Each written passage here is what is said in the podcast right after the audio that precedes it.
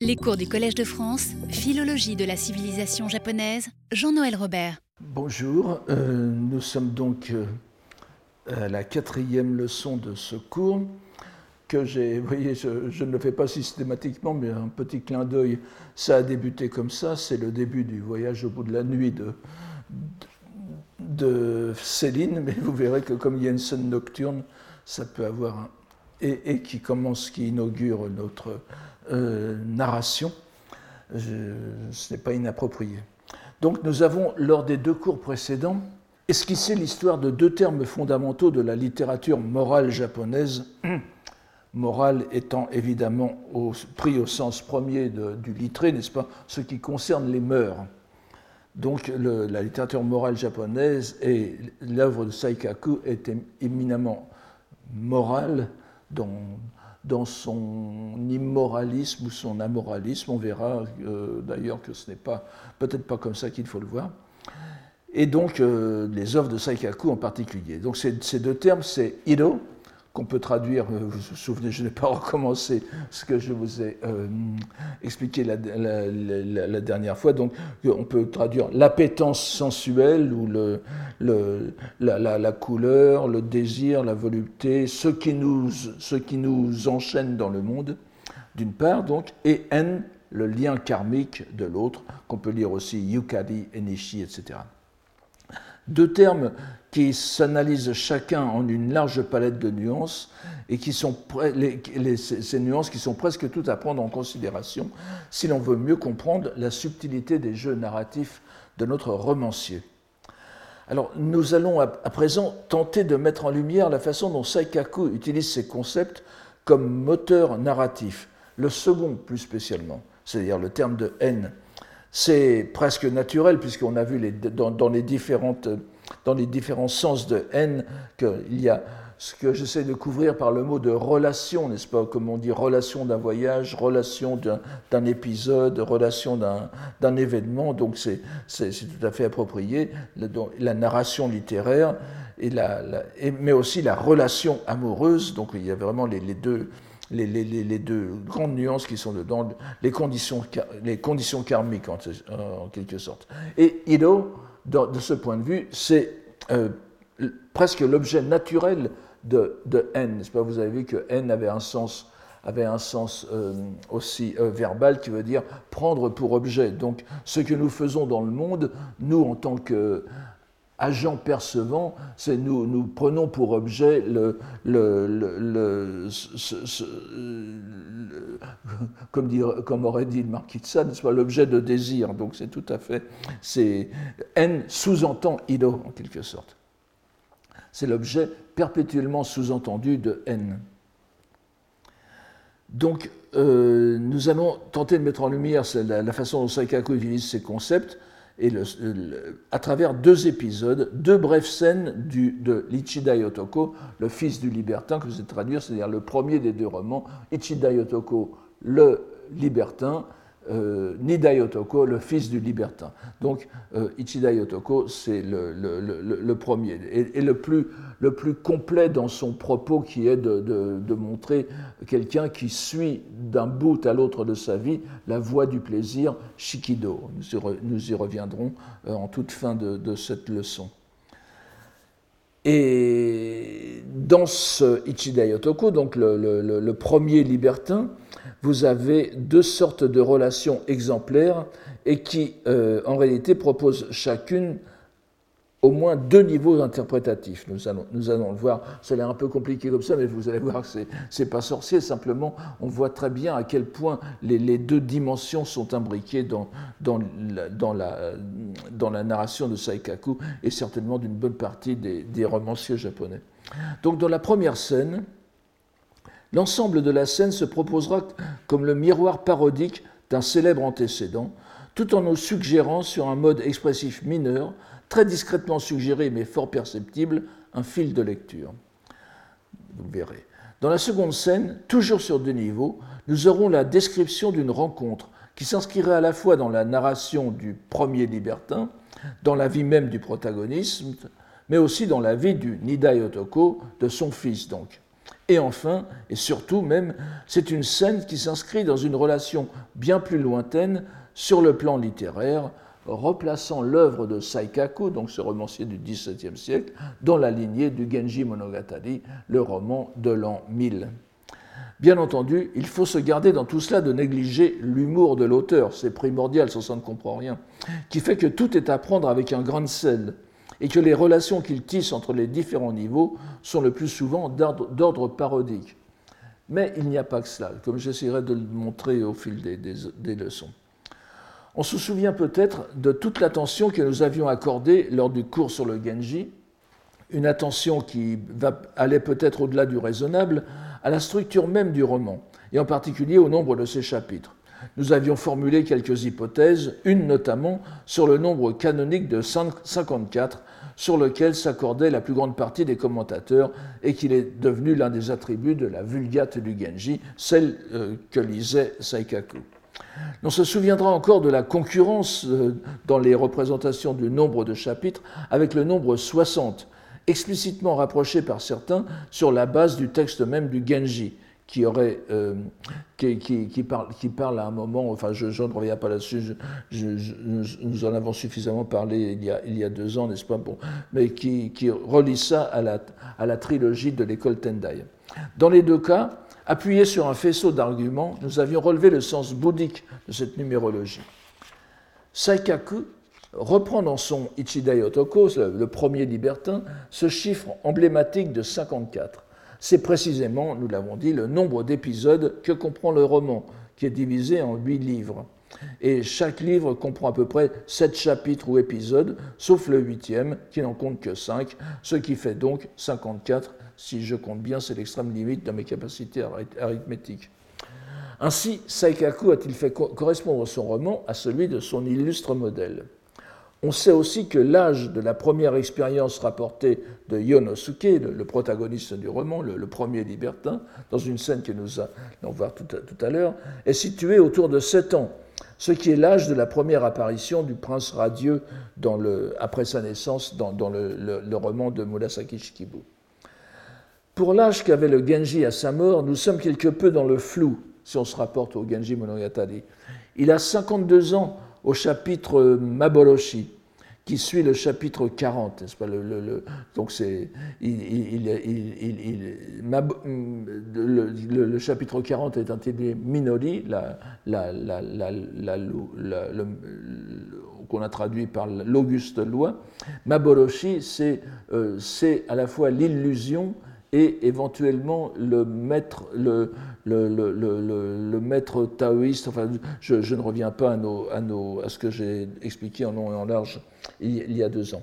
Donc ce chapitre, et, en tout cas au chapitre Maboroshi, qui, qui, est le chapitre 41, et il a 52 ans. Et dans ce chapitre est, décrit le désespoir du prince après la mort de sa jeune épouse Murasaki, Murasaki Noue et qui décrit aussi son intention d'entrer dans la vie religieuse. Shukke, il va euh, euh, encore, on va dire, n'est-ce pas, parce que ça, à chaque fois, euh, dès, qu'il déprime un peu, le prince Genji veut entrer en religion. Mais cette fois, cela semble être du sérieux. Et l'on décrit parmi ses préparatifs de, départ la célèbre et triste scène des lettres de, sa jeune épouse brûlées par le prince. Nous ne la mentionnons pas ici pour le plaisir de l'anecdote, mais nous verrons qu'elle n'est pas oubliée de Saikaku dans une scène finale. Mais euh, comme on le sait, la mort du prince n'est pas décrite par Murasaki Shikibu, par la romancière, qui n'a pu se résoudre à supprimer son héros. Bon, ce n'est pas moi qui le dis, beaucoup de commentateurs. Euh, la romancière était amoureuse de son personnage et n'a pas pu supporter de décrire sa mort. En tout cas, c'est le thème du chapitre manquant, le Kumogakure, caché dans les nuées, qui euh, décrit une mort donc, que personne ne peut lire. Mais l'âge de sa mort n'est pas mentionné. À partir d'une brève remarque dans un chapitre ultérieur, on a pu estimer que deux ou trois ans se sont écoulés encore avant sa disparition, ce qui peut faire l'âge de 54 ans, 52 et 54. Nous verrons plus tard comment Saikaku, choisit de faire lui aussi quitter le monde à son héros, de façon certainement plus joyeuse et sans nul doute en écho parodique de cette fin désespérante. mais tout en lui donnant explicitement l'âge de 60 ans, je parle de Saikaku, n'est-ce pas, et dans ce roman le, le, premier libertin, il annonce au début du livre qu'il aura passé 54 ans sur la voie du plaisir, une année par chapitre donc, ce qui fait d'une pierre deux coups. Il lui accorde à la fois une vie active, si l'on peut dire, de 54 ans, correspondant au nombre des chapitres du Genji, mais aussi au nombre approximatif d'années qu'aura vécu le prince d'une part, et aussi, grâce aux 60 ans, il donne le chiffre mystique, en quelque sorte, des livres complets du Genji. Bon, c'est. Ne tentons pas d'aller euh, trop loin dans le décryptage des correspondances numériques, c'est toujours source de désillusion, mais euh, celles-là sont encore du domaine du probable, si l'on tient compte des propensions de tout auteur japonais à établir de telles correspondances. Euh, il n'y a pas que Saikaku. Et nous n'oublierons pas non plus les lecteurs, du moins en la personne des nombreux commentateurs qui ont déjà remarqué tout cela. Ce n'est pas la première fois qu'on le dit. Nous voyons en tout cas dès le début du roman que le héros Yonosuke, qu'on pourrait traduire euh, avec quelques libertés par le gars du monde, n'est-ce pas, euh, qui est le fils de Yumesuke, le gars des rêves, et qui s'était déjà lui-même consacré aux deux voies du plaisir, Shikido, n'est-ce pas, Shikido Futatsu, est une sorte de Genji décalé, passé du monde raffiné de la cour impériale au monde bourgeois dont les, palais sont les quartiers des plaisirs, Hirosato, n'est-ce pas, où l'on se livre à une parodie de relations amoureuses, une comédie érotique qui en surface singe certainement les rapports raffinés des temps antiques, mais où le maître du jeu est l'argent. Euh, dans, le Genji Monogatari, l'argent n'existe quasiment pas. On ce, sont encore une fois, ce sont ceux qui vivent au-dessus des nuages, ce pas des, des, grandes fortunes, et où même ceux de petites conditions n'ont pas, de, pas de problème de fin de mois. Il n'est pas sans intérêt de relever que c'est à ce dernier thème de l'argent que, que Saikaku a consacré ses œuvres ultimes, comme pour révéler les, mécanismes qui se cachaient sous ces Koshokumono, n'est-ce pas, ces romans concernant le, plaisir. Mais voyons plutôt la scène qui se déroule au tout début du roman Koshoku Ichidai Otoko. Je vous, la donne, je vous en donne ici euh, euh, euh, une, copie que j'ai faite moi-même. Et après, bon, je vous expliquerai autant à mesure du. Voilà je, vous, nous n'aurons pas le temps de, lire, bien sûr, le, japonais. Je vous invite à regarder, euh, pour ceux qui comprennent le japonais, à regarder ligne par ligne. Ma, traduction est assez, est assez euh, suit en tout cas le, japonais. Donc, à l'aube de ces sept ans, vous voyez comment j'aime. Mutsunotoshi hete akideba, n'est-ce Nanasai. À l'aube de ces sept ans, s'éveillant par une nuit d'été, il repoussa l'oreiller. Donc il est dans sa chambre, le, petit garçon de 7 ans. L'été, donc il fait chaud, on peut sortir facilement, vous verrez pourquoi. Il repoussait l'oreiller. Au déclic du loquet, et au bruit de ces bâillements, les, chambres japonaises, on ne peut pas dire qu'elles soient fermées à clé, n'est-ce pas Il y a simplement un petit, euh, un, petit, un petit crochet qui sert, à, qui sert à relier entre les, les, fusuma qui, qui, qui, divisent les chambres. Donc le, petit garçon s'éveille, il, soulève le loquet, ça fait un petit bruit, et en plus il bâille. Donc au déclic du loquet et au bruit de ces bâillements, la servante qui veillait dans la chambre voisine alluma docilement le bougeoir. Elle a compris qu'il voulait aller aux toilettes, n'est-ce pas? Alluma docilement le bougeoir et ils parcoururent bruyamment. vous, voyez, le, euh, vous voyez tout, le cortège que ça fait. Et euh, en, passant, je vous le signale, il faut que vous ayez toujours cela présent à, à l'esprit quand, quand, on parle de romans japonais, même en général des romans prémodernes, le héros, le héros n'est jamais tout seul. Il a toujours autour de lui une ribambelle de domestiques, de suivants, d'acolytes, d'amis. Euh, dans le Genji Monogatari, c'est pareil. Lorsque le Genji va voir euh, va voir en catimini l'une de ses belles quelque part, euh, c'est un, il, il, euh, il n'est pas, il n'est pas, il n'est pas tout seul dans la nuit comme un ninja, n'est-ce pas? Il est avec trois ou quatre domestiques, euh, sinon plus. Donc le, cortège, il parcourt bruyamment, vous voyez les, kimonos qui traînent, il y a la, la, dame qui porte le sabre, et donc c'est il ne passe pas inaperçu.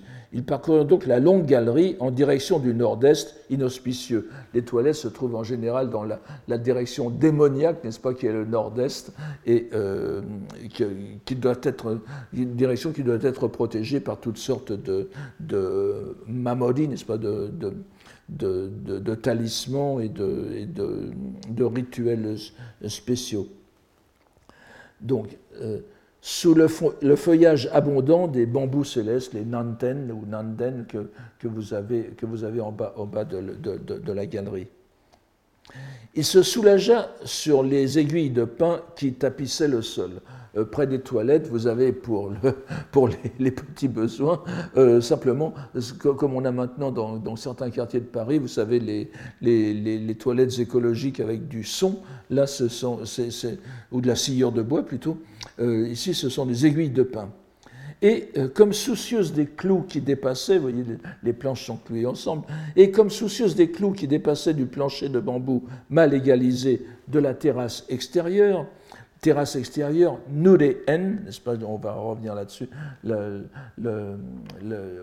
ne voit pas, les, toilettes sont, c'est la petite pièce du bas que vous voyez, et il y a un petit engawa, n'est-ce pas, une terrasse. Je, vous en ai parlé déjà la dernière fois, puisque c'est l'un des sens du mot N que nous avons vu. Le sens concret désigne simplement la petite terrasse de planche.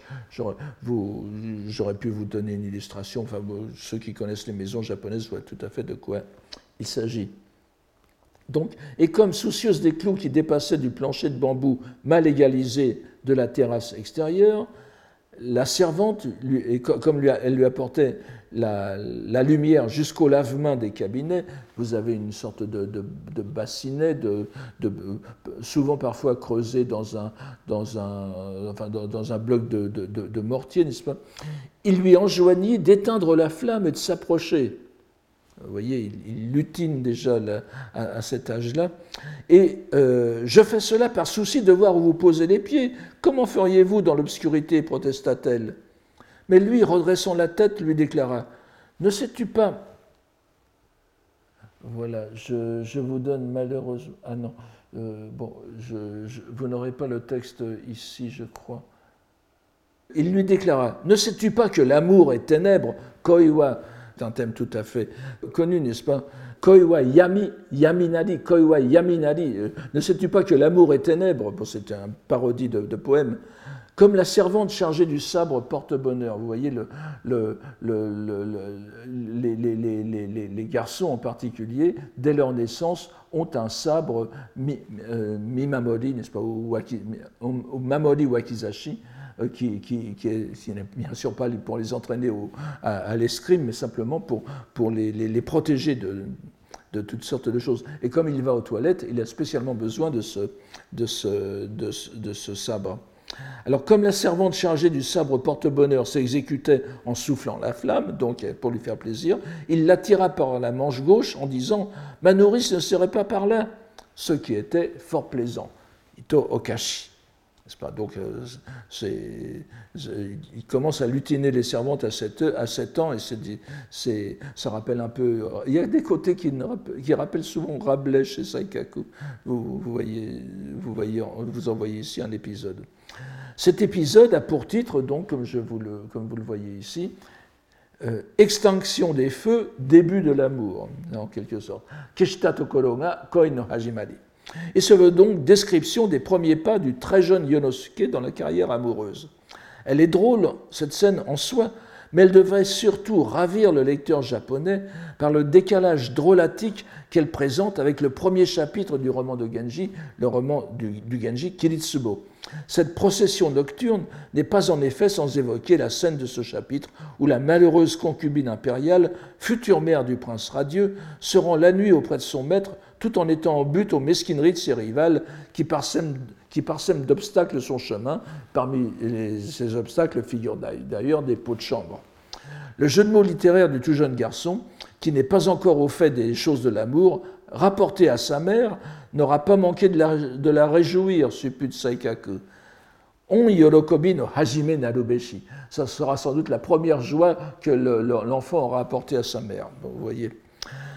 Certes, dans le genre, la scène est amusante, Mais il en est un détail qui, semble-t-il, n'est pas relevé dans les commentaires et dont on ne peut croire, on ne peut pas croire que le poète de Haikai, qui était Saikaku, donc ces, poèmes très brefs où, chaque mot compte, n'est-ce pas euh, donc, donc, qui était rompu à conférer au moindre mot la plus grande profondeur de, sens, eh bien, on ne peut pas croire qu'il l'ait inséré par inadvertance dans son texte. Il s'agit du terme que nous traduisons ici par euh, terrasse extérieure. Nudeen. Littéralement, le terme signifie terrasse, rebord, déambulatoire. Hein, je n'insiste pas là-dessus. Regardez n'importe quelle illustration de, maison japonaise traditionnelle, vous verrez ce que c'est.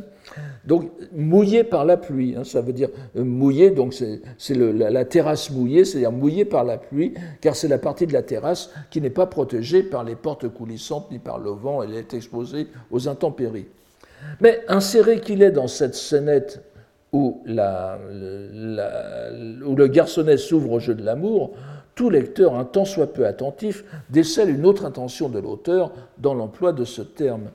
Je vous donne ici une petite liste. En effet, si nure, nure n, n'est-ce pas littéralement donc terrasse mouillée, à mouillure, si vous voulez, du terme nuru peut effectivement signifier mouillé, humide, trempé, comme ici au, sens le plus physique qui soit, c'est-à-dire trempé par la pluie, la même composante se retrouve dans toute une série de locutions appartenant à un même champ sémantique qui est celui des relations amoureuses. Que ce soit dans Affaires amoureuses, nous les goto, scènes d'amour au théâtre, on peut euh, dire nous les bas ou nous les maku, euh, nous les mono, le coureur de jupons, si vous voulez. Enfin, il y a des jupons d'ailleurs au Japon à l'époque d'Edo, puisque Juban, n'est-ce pas, qui vient de importer du portugais, qui désigne la, partie la plus intérieure du kimono. Nous les bumi, la lettre d'amour, tous ces termes ont en commun ce nure initial. D'ailleurs, vous, voyez qu'il est pratiquement synonyme de ilo, hein, que nous avons vu en, long et en large, à peu près dans, toutes sortes de. Il se superpose avec ilo. Ilogoto, synonyme de nulegoto. Ilomono, synonyme de nulemono. Ilobumi, synonyme de euh, nulebumi. Alors, tous ces termes ont en commun ce nule initial. On peut expliquer ce glissement de sens de plusieurs façons qui vont du bienséant au malséant. On pensera d'abord aux larmes qui accompagnent bon nombre d'histoires d'amour finissant ou qui tâche, ou qui les lettres éplorées, et aller ensuite graduellement de la transpiration jusqu'aux indices relevés dans les séries de police scientifiques américaines. Il suffira de jeter un coup d'œil aux échanges que l'on trouve en japonais sur la toile à ce sujet pour constater que les opinions sont très également réparties, avec malgré tout une nette tendance aux extrêmes. Donc cette constatation nous incite déjà à attirer, plus d'attention au terme de nure-en. Et si l'on veut bien se rappeler ce qui a été dit à la leçon précédente sur le sens de haine d'une part, ainsi que sur l'importance qu'il a dans la narration japonaise de l'autre, on ne jugera pas que ce soit un saut d'imagination incongru qui fait entrevoir au lecteur que Nure-en est ici à prendre en deux sens, celui de terrasse extérieure, certes le sens concret, mais aussi celui bien plus détourné, mais parfaitement intégré dans la narration, de lien amoureux, enchaînement causal des histoires d'amour qui vont suivre. Ce jeu de mots, à peine mis en évidence par l'écrivain, ne nous surprendra pas de la part de Saikaku. C'est aussi une invitation à nous tenir sur nos gardes tout au long de ses récits. Il s'agit tout aussi bien d'une illustration idéale de l'introduction langagière que nous avons faite dans les deux leçons précédentes. Nous pouvons considérer Nure, comme je viens de le dire, comme synonyme de Ido, comme on le voit ici. Donc le, le jeu de mots de Saikaku coule donc, pour ainsi dire, de source.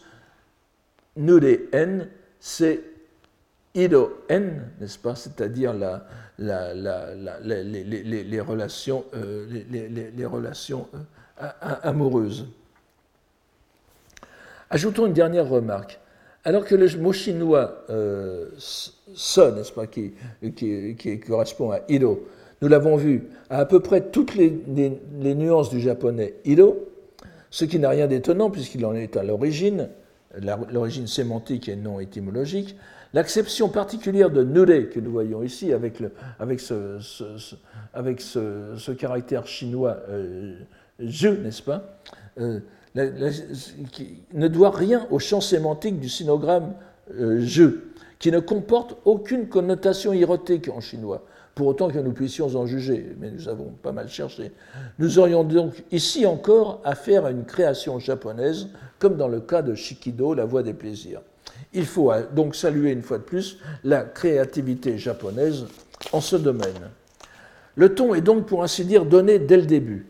Nous avons une sorte de dégradation du Genji Monogatari faite sur le mode plaisant, qui annonce déjà le Inaka Genji, le, Genji des campagnes, le Genji rustique de Ryute Taneshiko, de Taneshiko, qui viendra bien plus tard dans la première moitié du XIXe siècle.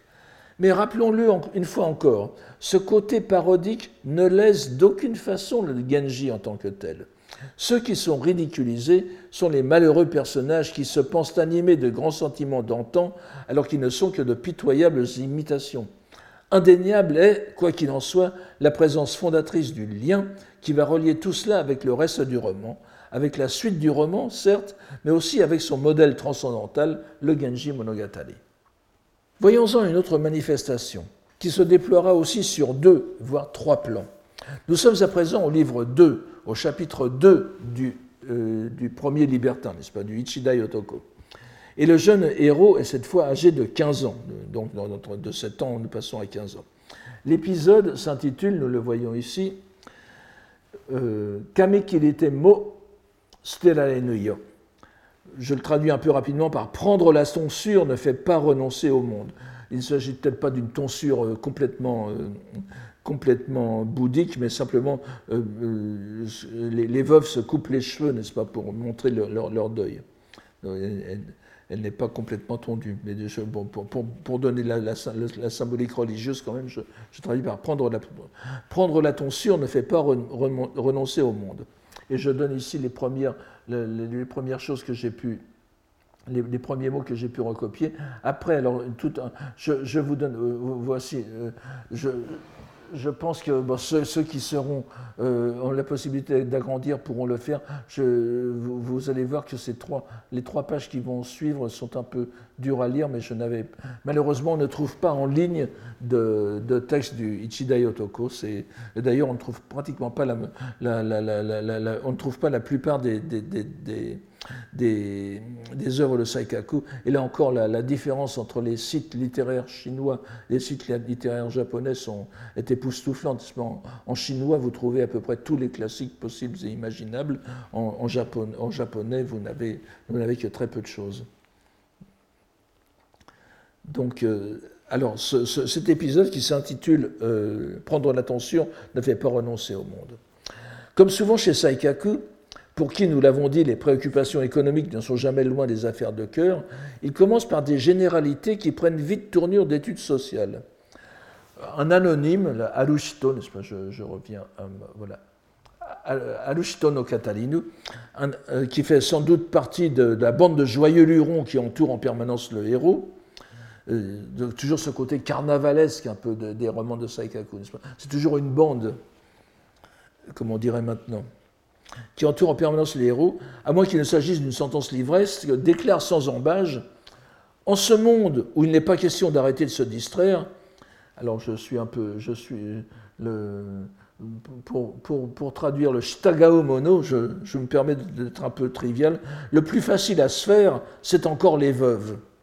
Cette déclaration sapientielle n'est sans doute pas unique dans la littérature du monde. Il suffira de se souvenir de la matrone d'Éphèse dans le Satyricon, n'est-ce pas, de, de, Pétrone, qui, est bien antérieur à, à, cela, donc qui voulait aussi mourir auprès de son mari, et on connaît la suite.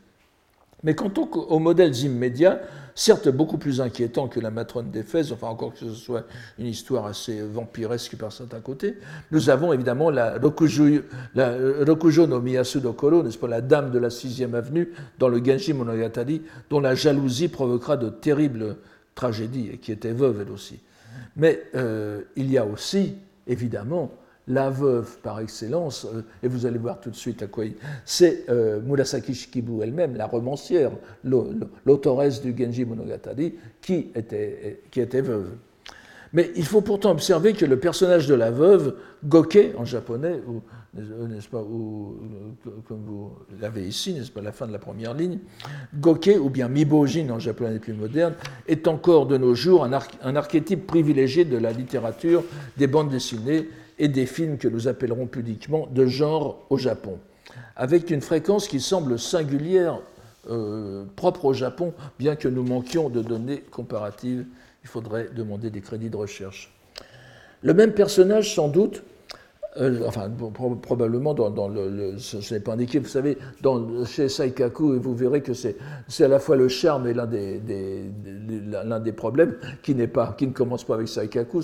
C'était déjà une difficulté du Genji Monogatari. On ne sait, on est, on, sait jamais très bien qui parle, n'est-ce pas? Donc le même personnage ajoute ensuite quelques détails sur la manière de faire succomber ses cibles de façon si plaisante que ça ne tombe pas dans l'oreille d'un sourd. Si bien qu'à 15 ans, donc, au sixième jour du troisième mois, euh, alors qu'on lui a rituellement coupé les cheveux à angle droit, Sumi Maegami, euh, Sumi Maegami, on me dit parfois, c'est parfois lui, euh, Kado aussi, bon, je n'insiste pas, Kaku, Kaku Maegami, euh, donc pour le passage à, l'âge adulte, bon, je, ne reviens pas sur ces, coutumes japonaises qui sont relativement bien connues. Donc il est à présent dans tout l'éclat et la séduction de l'adolescence. Mais arrêtons-nous un instant. Le terme, si vous pouvez le lire ici, je vous donnerai simplement les, mots, importants et vous verrez, après. Alors, le texte japonais dit ici Nure no kiku ori ni furete. Nure no kiku nori ni furete. Euh, pardon, Nori no kiku ori ni furete. Vous voyez encore, Nure, encore une fois, ce n'est pas par hasard, bien sûr. Arrivant au moment où le désir amoureux se fait vigoureux. C'est un peu comme dans le roman de la Rose, n'est-ce pas Au vingtième an de mon âge, au temps où l'amour prend le péage des jeunes gens. Sauf que dans le roman de la Rose, c'est 20 ans, ici, c'est 15 ans. Et comme c'est 15 ans à la japonaise, c'est plutôt 14 ans, n'est-ce pas Donc, euh, il est à présent dans son Nure no Kiku Ori, ce qui démontre euh, que la lecture que nous avons faite de Nure En n'est pas la lubie d'une imagination dépravée. Il reprend exactement le même terme. Euh, euh, au, livre suivant pour bien, pour bien euh, décrire le, la, et, d'ailleurs vous pourriez très bien dire ici Hiro no Kiku Odinisme. Donc le cœur vaillant, comme aurait dit Maurice Chevalier, à l'occasion de la fête des Lucioles donnée le 17 du quatrième mois, il se rend au temple de Ishiyama, le Ishiyama-dera. Il est peu de lecteurs japonais et même peu d'auditeurs de secours qui, au bruit de ce nom, ne saillent réveillant.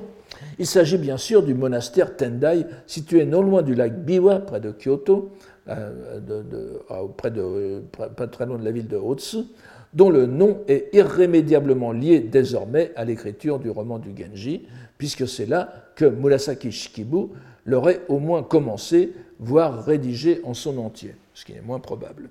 C'est un lieu de mémoire littéraire par excellence au Japon.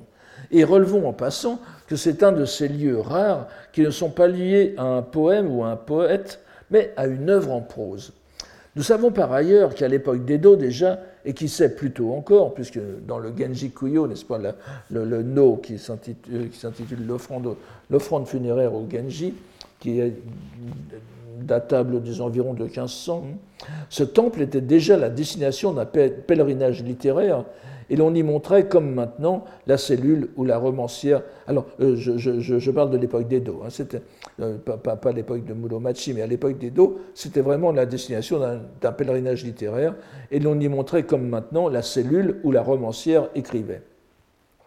Revenons à notre histoire. Le fond de l'air est frais, et il croise une femme de distinction, Tadabito Tomo Miezu on, est, euh, on est un peu dans. il romance un peu, on, on, est, dans l'atmosphère du Genji, Tadabito, ça n'a pas l'air d'une femme, ça n'a pas l'air d'une femme, d'une personne ordinaire. Vêtue d'un kimono de soie bleu clair, Mizuhiro no Kinukatabina, avec un blason en losange de même couleur brodé sur le vêtement. Sa ceinture de largeur moyenne était dans un tissu d'importation, Achiori. Vous voyez, déjà à l'époque, les tissus d'importation de Chine probablement, voire de plus loin encore, puisqu'il y avait des, il y avait des, liens entre, Macao et, euh, le, Japon, avec déjà des produits occidentaux qui arrivaient. Euh, dans, le, c'est dans le Nidai Otoko qu'on a la mention d'un miroir, euh, à l'occidental, donc un miroir avec un, avec un teint derrière qui permettait de, enfin, qui, est, le, miroir que nous connaissons, alors qu'il n'y en avait pas au Japon auparavant. Elle est coiffée d'un couvre-chef à la dernière mode. Quant à ses suivantes, Suezue no encore une fois, les femmes non plus ne sont pas toutes seules, elles ont une ribambelle de, domestiques avec elles. Des femmes de quelque distinction, bien sûr. Donc, donc quant, à ses suivantes même, elles n'avaient nullement l'air de filles de salle. Mizukumi Ishiusu Shikitaru Tsumahazure Niwa Arazu. C'est pas littéralement des, des, des filles, des, des, des, des Mm, oui, enfin, c'est un mot un peu péjoratif, tsuma hazule, n'est-ce pas? Donc des servantes qui, euh, qui vont puiser de l'eau ou bien qui, qui, travaillent au, mortier, n'est-ce pas, pour piler, le, pour piler le, les, les, les, mochi, etc. Donc tout était donc propice à une rencontre de qualité. Il y a un autre détail qui nous arrête. Elle montait avec majesté, Kizashi Yutakani, les degrés vers la salle principale du temple tout en racontant aux servantes les grandes lignes du roman qui avait été rédigé en ces lieux. Kokonitsukurishi Monogatari o Aramashi Kikasete. Elle fait un petit cours de littérature assez euh, suivante. Bon, euh, euh, ce n'est pas seulement à l'égard des suivantes, c'était aussi pour montrer qu'elle avait des lettres, n'est-ce pas? Donc voilà, elle est en train de parler du Genji Monogatari à Yamadera. Vous voyez, euh, comme, disait Offenbach, vous voyez d'ici le tableau. Arrivée à la grille de bois qui protégeait l'entrée de la salle, elle tira l'horoscope de l'urne divinatoire qui était installée à l'intention des visiteurs. C'est comme maintenant au Japon. On ne sait pour répondre à quelle question qui l'aurait préoccupé. Nani Omoumo Shirazu. Évidemment, la, euh, on, a déjà une petite idée de ce, euh, qu'elle se demandait. Bien que l'on puisse, euh, en effet, voilà, bon, Saikaku n'en dit pas plus. Mais hélas, elle tire par trois fois le chiffre 3, ce qui est préoccupant. Uramini zonjimaseru. Pourquoi? Parce que 3 fois 3, là encore, je suis à la limite de mes capacités arithmétiques, mais ça fait 9. 9 et 9 en japonais se dit de plusieurs façons, mais entre autres que que, n'est-ce pas Et que, c'est le synonyme du, que bouddhique, c'est-à-dire la, douleur, la souffrance, la, misère dans le monde, n'est-ce pas Donc voilà, elle qui euh, tire l'horoscope pour savoir ce qui adviendra de ses rencontres futures, elle tire quelque chose qui, va lui, un, chiffre qui annonce que ça va pas bien se passer, ce qui est d'ailleurs discrètement euh, un présage discret de, de la suite. Lui, il observe discrètement, de profil, Wakigao, Yori Mireba, elle regrette qu'elle ait les cheveux coupés. Oshimubeki kurokami o kirite arikedo. Il lui vient cette idée singulière. Ça alors, ne serait-ce pas l'apparition de la belle veuve en cet âge? Satekoso uruwashiki goke karini konoyoni arawaruruka. Phrase d'apparence anodine, si on ne la replace pas dans son lieu, qui est l'Ishiyamadera, lié à la mémoire de Murasaki Shikibu qu'un précoce veuvage avait mené à l'état de dame de compagnie de l'impératrice. Chez Saikaku non plus, la langue japonaise n'échappe pas à sa destinée séculaire, telle qu'elle s'est élaborée à la fin du premier millénaire, qui est de transcrire dans ce monde les vérités bouddhiques véhiculées par la langue chinoise. La locution Kaleni Arawaru, donc Kaleni euh, je crois que je vous l'ai donné ici, oui, c'est la dernière ligne, n'est-ce pas? Kaleni Alawadu, eh bien, euh, ne se comprend pleinement, qui signifie littéralement apparaît provisoirement, ne se comprend pleinement que si nous la restituons à son aspect originel chinois, qui est gongen, n'est-ce pas? Donc le gongen, n'insistons pas ici sur ce terme dont nous avons vu dans les années précédentes, combien il est important dans les conceptions qui font des divinités japonaises, des avatars, des entités bouddhiques. Gongen correspond plus ou moins au sanskrit avatara, qui est un autre avatar euh, dans, dans les langues occidentales. C'est d'autant moins nécessaire qu'il ne s'agit que d'une plaisanterie du protagoniste. Mais si celui-ci ne croit pas à sa comparaison, Il n'en est peut-être pas de même de l'auteur la lui prête, qui la lui prête, n'est-ce pas? Et lorsque Saikaku dit que cette jeune veuve est la réincarnation, la réapparition de Murasaki Shikibu, ça vient renforcer l'ambiance genjienne, si vous voulez, de l'épisode. Le protagoniste est censé se trouver dans une situation analogue à celle des héros romantiques d'antan, du moins pour la brève durée de cette rencontre. D'ailleurs, c'est très amusant, je, me souviens d'avoir lu il y a très très longtemps un, livre sur le Japon d'un essayiste qui ne connaissait pas grand-chose de la langue japonaise, mais qui se rendait souvent au Japon et qui, semble-t-il, était marié à une japonaise. Il, a été, il s'était retrouvé précisément dans cette situation dans, lors, d'une fête dans un temple bouddhique. Et il, euh, il, euh, il, y avait donc euh, une, devineresse, en quelque sorte, qui, lui, qui s'est proposé de, de de, midu, comme on dit en japonais, c'est-à-dire d'inspecter du, point de vue de l'art sa femme japonaise. Et alors, quelle surprise, euh, surprise que l'auteur relate avec délice, elle, la, voyante lui dit que sa femme n'est autre que la réincarnation de Murasaki Shikibu, la, romancière. Alors, il s'est empressé de le mettre dans son livre écrit en français. Ça, tombait très bien, mais vous voyez que c'est un, fantasme, un, vieux fantasme.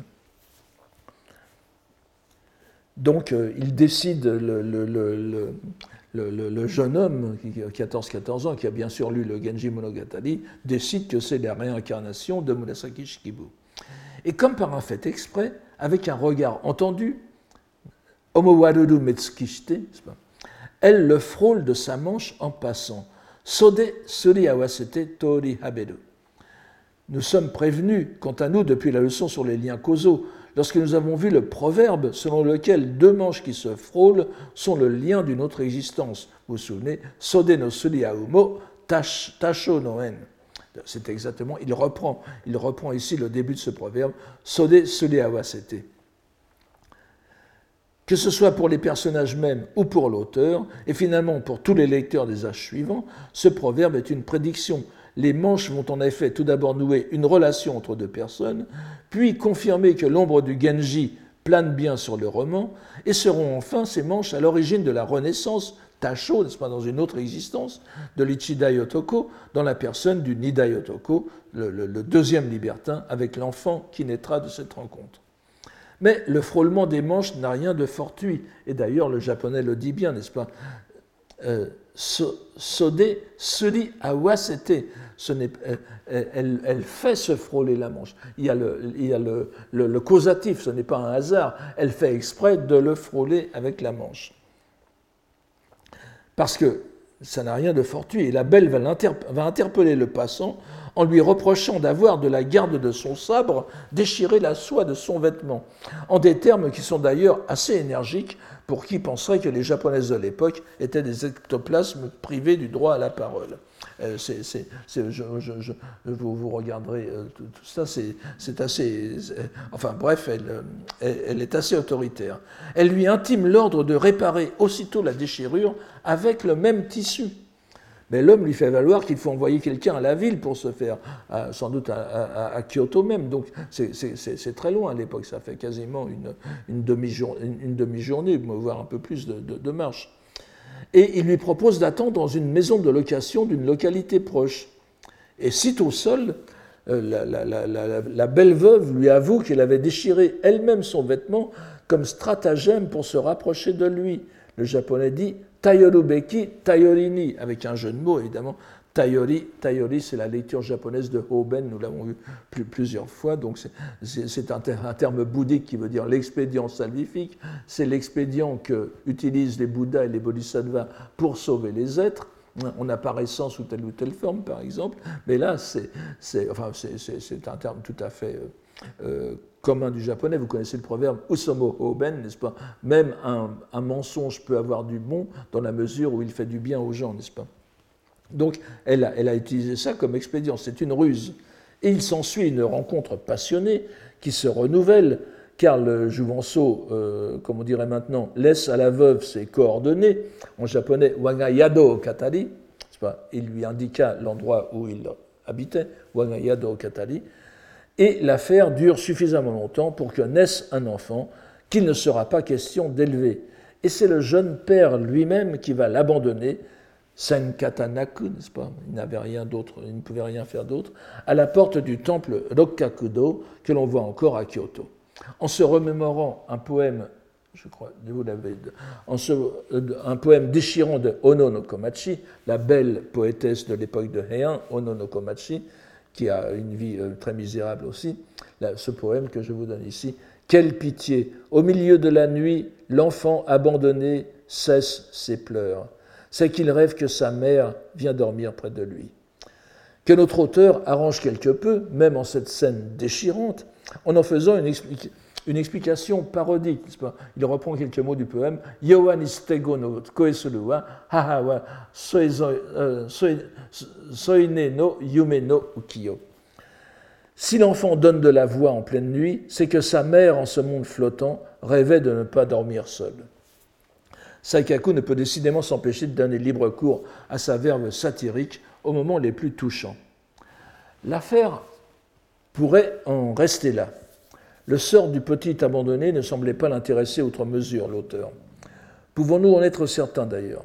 Nous avons vu qu'il y avait un tel entrelac de liens de toutes sortes qu'il serait bien impossible de décider que l'auteur n'avait pas une certaine idée derrière la tête en brodant cet épisode sous le signe du Genji.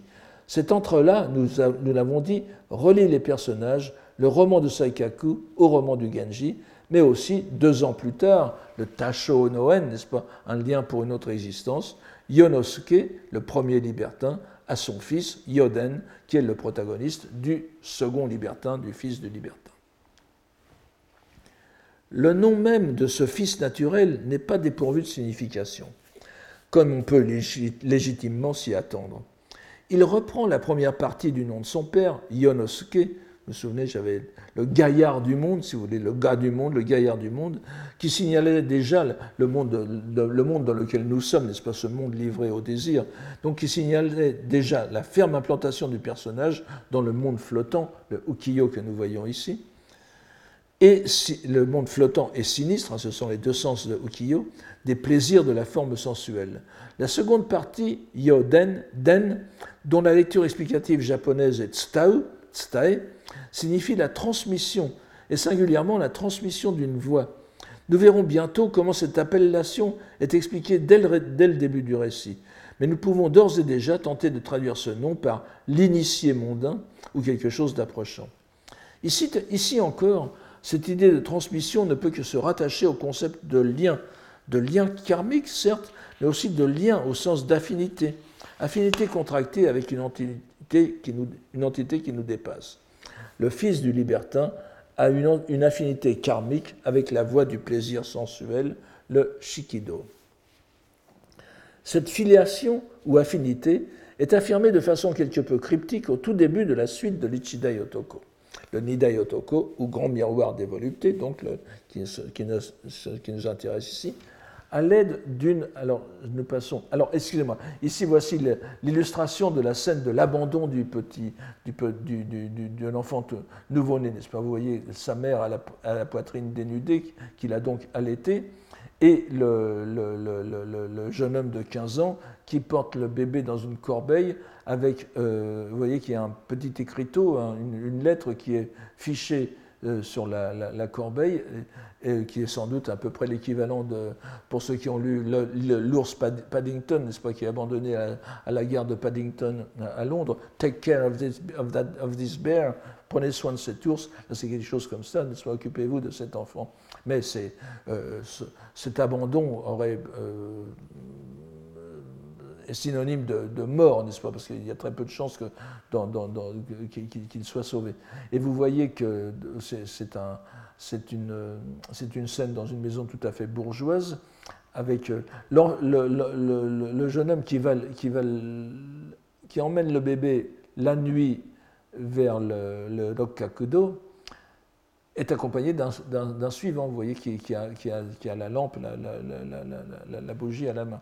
Et vous voyez qu'il y a trois personnes qui sont en train de, surveiller les choses derrière le shoji, ce sont les, domestiques, les suivants.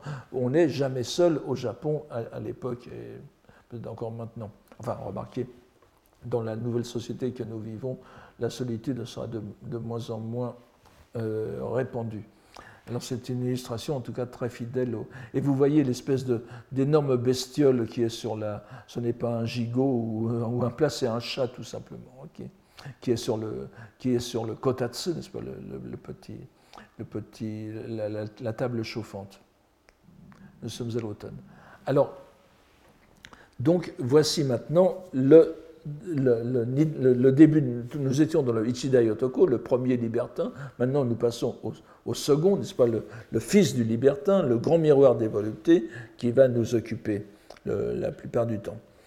Et euh, ça commence, ça débute, à l'aide d'une citation qui ne peut qu'attirer l'attention de lecteur, ce, qui est d'ailleurs son but.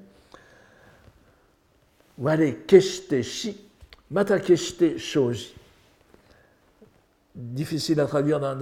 je, vais je alors évidemment, c'est beaucoup, moins, technique en japonais qu'en français, mais euh, je, suis obligé de traduire comme ça. Le moi se transformant meurt. Se transformant encore, il renaît. Il s'agit à peine d'une citation, tant elle est d'une part écourtée et abrégée de son contexte originel, et tant le peu qui en est pris est modifié par l'auteur dans un sens qui en dit non.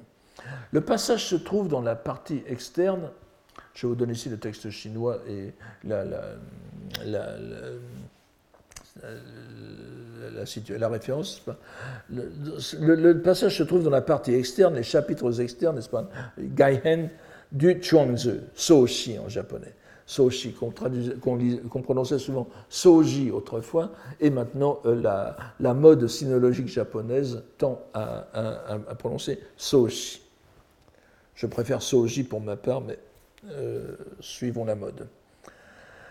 donc, euh, l'un des très grands livres de la littérature chinoise, est-il besoin de le, de le, répéter, mais qui n'est pas aisément datable. Le plus souvent, on parle du IVe siècle avant Jésus-Christ, et qui est devenu l'une des lectures obligées de tous les lettrés en Chine et au Japon aussi, quoique dans une moindre mesure. En particulier chez des auteurs comme Yoshida Kenko au XIVe siècle, dont on sait que Saikaku euh, a reçu l'influence, et même chez Basho le contemporain de Saikaku. Et euh, je permets de, renvoyer euh, pour euh, l'influence de, de, Chuangzi sur Yoshida Kenko un, petit article très intéressant d'Arthur de France sur ce sujet que vous pouvez trouver en tapant les deux, les deux mots. Donnons, afin de mieux nous rendre compte des modifications de notre auteur, tout le paragraphe du Chuangzi. Il se trouve donc dans la deuxième des trois parties de l'œuvre, au dernier chapitre intitulé Le voyage de savoir vers le nord, savoir pris comme nom propre. Donnons-en ici une traduction succincte qui rapporte le dialogue de savoir à la recherche de la voix, encore une fois, n'est-ce pas? Euh, Il faut trouver la voix, comme disait Tintin, euh, avec plusieurs interlocuteurs. Alors voici le passage d'où euh, Saikaku sort sa citation. L'homme naît entre le ciel et la terre. Vous savez que le, chinois, euh, la cosmogonie chinoise parle de ce que je traduis par les trois génies, Sansai. Vous avez le, ciel, la terre et entre les deux, l'homme, la sphère humaine. L'homme naît entre le ciel et la terre. Il est comme un poulain blanc qui passe par un fossé. Comme s'il plongeait et reparaissait, il, il ressort forcément. Sans peine, avec aise, il disparaît forcément. Il se transforme et naît. Il se transforme encore et meurt. Les êtres vivants s'apitoient. Les humains s'en attristent. C'est défaire le carquois qui vient du ciel. C'est laisser tomber le havre-sac qui vient du ciel. Confuse mais consentante, l'âme prend congé et le corps la suit. C'est le grand retour. Le taiki de, la fin est un, concept très, très important au Japon aussi. Ne nous appesantissons pas sur les difficultés du texte. Je m'inspire largement de la, enfin en la modifiant pas mal aussi, la traduction de Ledge. Euh, nous voyons en tout cas clairement la nature des changements qu'apporte Saikaku. Tout d'abord, il change le premier caractère en donnant une, connotation nettement bouddhique, le moi, ware, n'est-ce pas? Alors que vous, vous, aviez, vous aviez euh, vous avez en japonais, troisième, la troisième, en chinois, la troisième ligne, le deuxième caractère de la troisième ligne, vous avez le caractère i qui se lit sudeni. Alors, il fait peut-être semblant de confondre le caractère sudeni avec un autre caractère très proche de forme qui est honoré, qui veut dire moi aussi, soi-même, et il remplacerait honoré par ware. Ce n'est pas impossible. Mais plus habilement encore, il intervertit l'ordre naturel décrit par Chuangzi de la naissance à la mort pour remettre le, processus dans une perspective bouddhique. Vous voyez, il dit bien, il dit bien, ware ke shi, keshite shi, ou euh, n'est-ce pas? Alors, où la mort vient avant la naissance. Je, le, le moi meurt dans l'enchaînement des douze liens causaux que nous avons évoqués à la leçon précédente. Il meurt et renaît après. L'ordre est, différent. Nous n'avons qu'à rappeler un célèbre passage du Hojoki, n'est-ce pas, le, de, note de la, cabane de moine que je vous donne ici, Ashtani Shishi, encore une fois, Yube, yube ni umaru narai tada mizuno awani ni hein, le, mourir le matin pour renaître le soir, c'est euh, euh, ce, processus, nara ici, tadamizu no awa ressemble à l'écume. N'est rien d'autre que l'écume. Donc cet ordre était bien établi et tout à fait bouddhique. Chuangzi fait une sorte d'éloge du cours de l'existence humaine qui se déroule aussi rapidement qu'un galop de jeunes poulains franchissant un obstacle. La mort et le grand retour qui n'appellent pas de renaissance dans le taoïsme. Vous connaissez bien l'histoire, n'est-ce pas, du, du, de, de Chuangzi qui rencontre un crâne avec qui il dialogue en, rêve et il demande au, crâne s'il avait, donc au propriétaire du crâne s'il avait envie de revenir à la vie et, le, crâne fait la grimace pour indiquer que certainement pas, il est bien où il est. Donc, c'est pas du tout, euh, nous ne sommes pas du tout dans la même atmosphère. Avons-nous affaire ici à un trait d'esprit de Saikaku, transformant un texte taoïste en message bouddhique? On en saurait nier la possibilité. Mais on pourrait dire aussi que s'il a recours à ce passage quelque peu obscur de Chuangzi, c'est aussi pour masquer son embarras sur la définition exacte du lien établi entre les deux existences.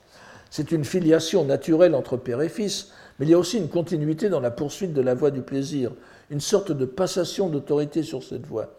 Le recours au taoïsme est donc un bon moyen de se mettre en dehors des considérations morales qui ne manqueraient pas de se poser du point de vue bouddhique parce que le Père a abandonné le Fils.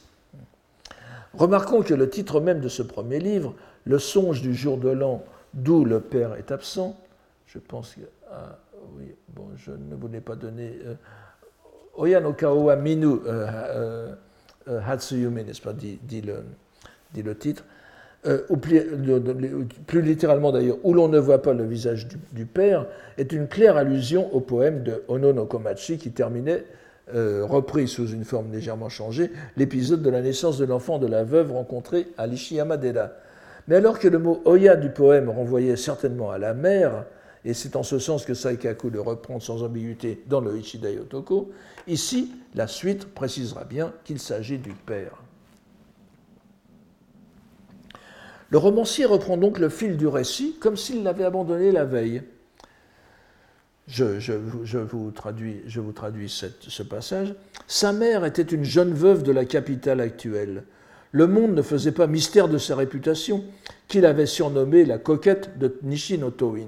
Je, je n'insiste pas sur le vocabulaire et tout ça. Son père, le premier libertin, n'entendit jamais les vagissements du nouveau-né. Aussitôt arraché des mains de la sage-femme, celui-ci fut abandonné, roulé dans ses langes, au portail du temple hexagonal Rokkakudo.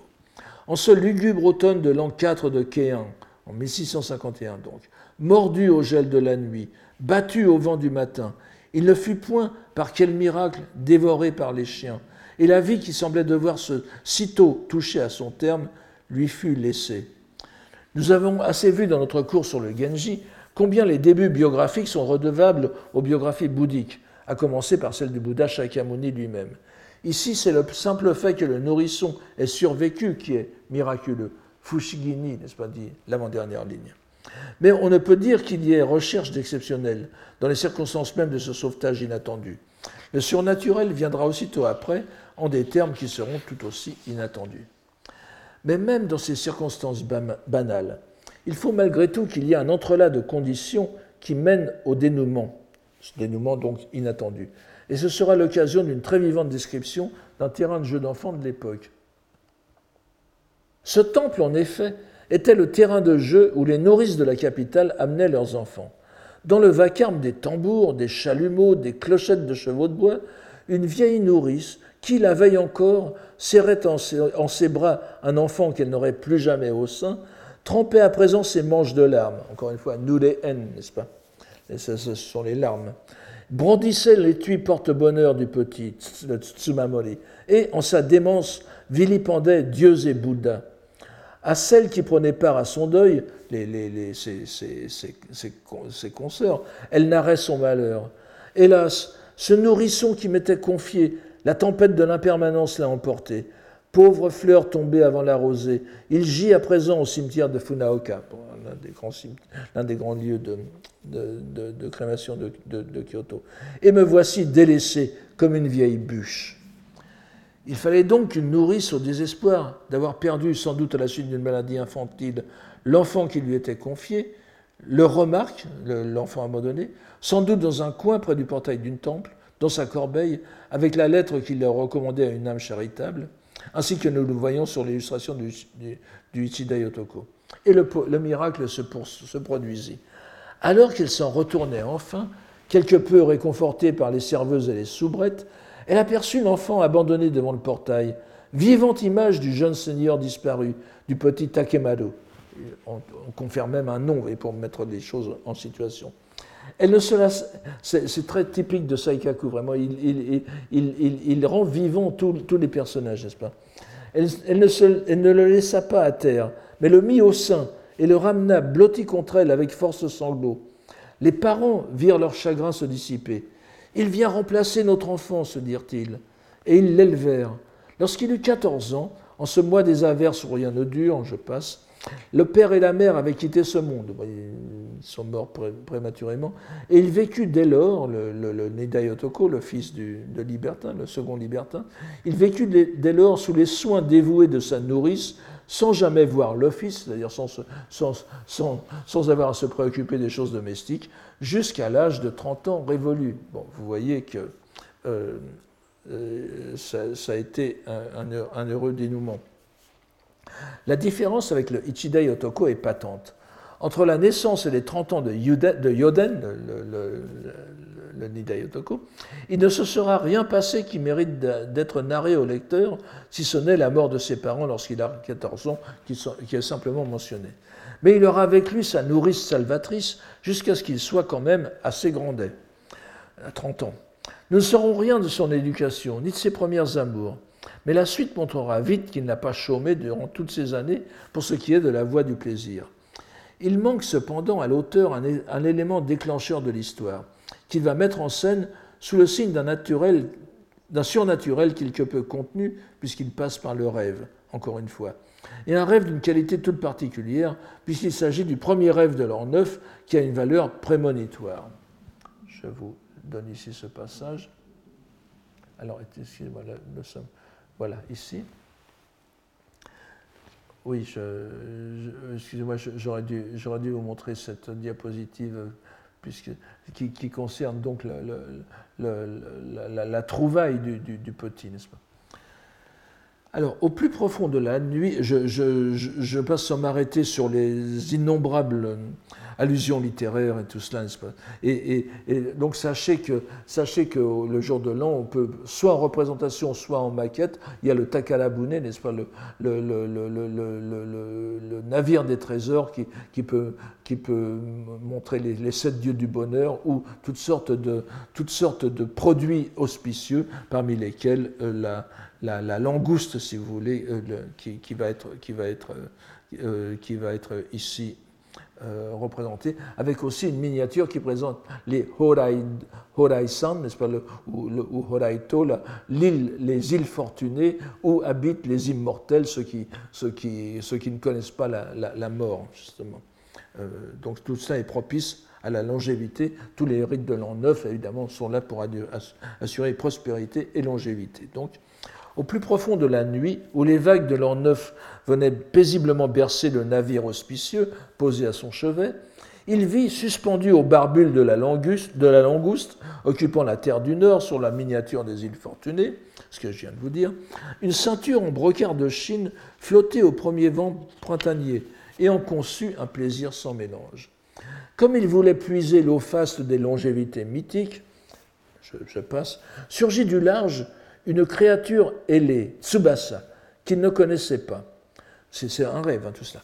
Vous voyez devant vous l'oiseau Callistum, euh, l'oiseau à belle figure, n'est-ce pas Bimencho, du pays des femmes, Nyogokoku, lui fut-il dit, dont votre père, Yonosuke, le premier libertin, rare humain à s'y rendre, s'est lié avec la souveraine. Vous voyez, il s'est marié, non seulement il est parti à l'île des femmes, l'île aux femmes, mais il s'est marié avec la reine de l'île aux femmes, en son rutinant palais il s'est lié d'une affection si profonde avec elle qu'elle ne le rendra plus à sa patrie. Mais le, sentiment, alors là c'est vraiment euh, au second degré, n'est-ce pas? Mais le, sentiment paternel demeure chez lui profond. Oyako no chigiri fukaku. Aussi vous remet-il la tradition secrète de la voie du plaisir. vous voyez, la, troisième ligne avant la fin, no Yuzuritamo. Il vous remet donc la tradition secrète de la voie du plaisir. De. À ces mots, il crut voir qu'on mettait en sa manche gauche un rouleau, et au même instant il se réveilla de son premier rêve de la nuit. Dans la brume légère de l'aube qui flottait sur les collines de l'Est, s'élevaient les voix saluant l'an neuf. Nous reconnaissons la sombre ironie de Saikaku dans la remarque sur le sentiment paternel profond de Yonosuke à l'égard du fils qu'il est allé lui-même abandonner dans la nuit 30 ans auparavant. C'est un, peu, raide. Oyako no chigiri, chigiri fukaku. Mais nous remarquons tout de même, comme nouvelle illustration de nos remarques, que c'est bien le mot chigiri qui est ici employé. Nous l'avons vu, n'est-ce pas dernière leçon. Le lien profond qui unit les personnages du roman et qui est le moteur de la narration. Mais ce Chigiri se concrétise d'une autre manière. Son père lui envoie, Chigiri veut dire aussi contrat, son père lui envoie, ou, comme on dirait maintenant, une lettre d'engagement, son père lui envoie le signe définitif de la légitimité de son mode de vie un rouleau, un makimono, intitulé Transmission secrète de la voie du plaisir, où l'on voit cette quatrième voie inventée au Japon, le shikido, être l'objet des mêmes procédés de transmission que les voies reconnues de la poésie ou du bouddhisme. Les hiden, c'est avant tout un terme bouddhique qui euh, désigne les, les, transmissions secrètes qui vous permettent de recevoir une initiation ésotérique. Là, euh, vous voyez qu'on n'est pas tout à fait dans le même, dans le même mode. Il semble même que le, que le rouleau, à, le voir, on a l'impression qu'il a effectivement retrouvé le, rouleau dans sa manche. Il semble même donc que le rouleau soit sorti de sa dimension onirique pour se retrouver concrètement dans la manche de Yoden, qui mérite dès lors bien son nom, l'initié du monde. Je vous remercie pour cette fois-ci et je vous dis à la semaine prochaine. Retrouvez tous les contenus du Collège de France sur www.colège-2-france.fr.